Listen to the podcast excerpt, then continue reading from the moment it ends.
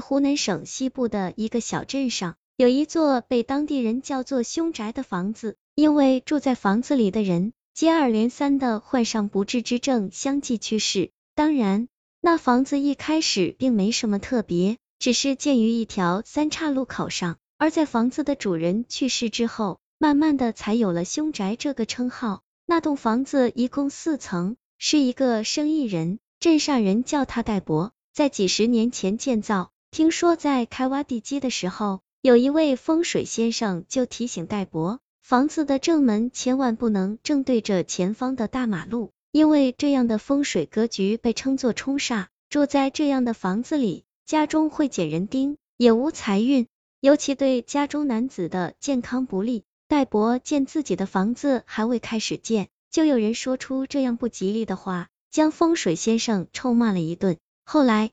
戴博按照自己的想法，让工人们把房子建成了。一楼是一个店面，在这个三岔路口算是黄金铺位了，并且自己用这个店面做起了生意，赚了不少的钱。二十年后，戴博已入古稀之年，身体也越来越差。他知道自己时日无多，而他更担心的是自己的房子，害怕自己百年之后儿女们会争房产。所以提前就将两个儿子每人分了一层店铺，两兄弟轮流来使用。两个女儿都嫁出去了，就不在戴博的计划中。后来听说，戴博临终时告诉孩子们，房子千万不能卖掉，因为房子永远是自己的，就算是死了，他也会守着自己的房子。戴博去世后不久，这镇上就出现一种传闻，就是戴博的大孙子晚上经常做梦被鬼吓醒。说是看见爷爷出现在家里，那时候戴博的孙子才十岁左右。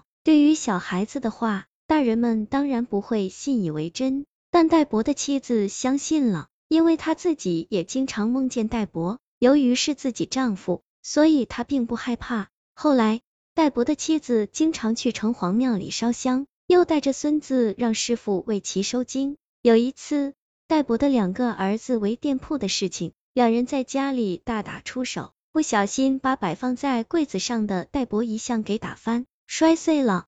当天晚上，戴博的孙子又做噩梦了，吓得大哭大叫，说是梦见爷爷掐着自己的脖子，感觉自己快要被掐死了。家人不知道为何孩子总是梦见爷爷，而且梦见爷爷准是噩梦。这些事情在镇上传开之后，当年那个风水先生找到戴博的大儿子。说这个房子冲煞，门开的位置不对，因为这房子是戴伯建的，所以不会影响戴伯，只会影响他的后人。可是戴伯的大儿子这些年靠着自家的店铺做生意赚了钱，也算是个有钱人了，又不觉得家里有什么不太平的事情发生，还说风水先生想骗他的钱。过了一两年，戴伯的妻子去世了，临终前对床边的孩子们说了一句话。你爸爸来接我了，他一直没走。这句话蒋代博的孩子们吓得不轻，后来就请了个江湖术士到家里做法驱邪，家中贴了许多灵符，门上又挂着照妖镜。这样一来，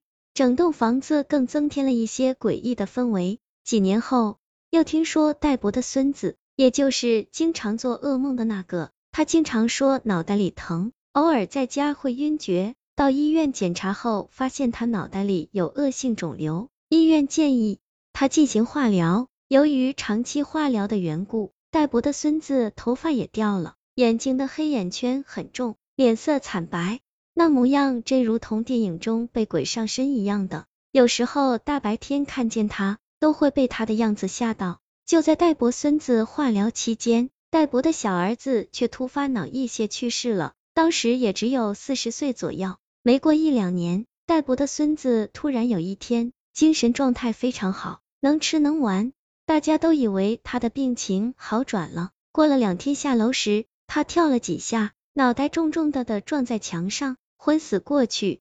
抬到医院里急救，却死在了医院。而后来，戴博的小女儿不知怎么了，我听附近的人说她得了精神病，也不爱打扮了，成天说着不着调的话。而他的儿子似乎也不太正常，十几岁的年轻，在理发店里让人给他剪一个主席头，逢人便说自己是人大代表，过几天要去北京开会。又过了几年，戴伯的小女儿在河边的一块菜地里服农药自杀了，家人都不愿去认领尸体。几年时间，这家死了不少的人。凶宅的传闻在镇上越传越广，有人说是戴伯死后因舍不得房子，变成鬼留在自己家里，常年和鬼一起居住，自然是对人的健康不利。也有人说这房子的风水很不好。大多数人愿意相信是房子风水不好，因为在当地有几栋建在三岔路口的房子，其家庭状况都不怎么太平，不是有人丧，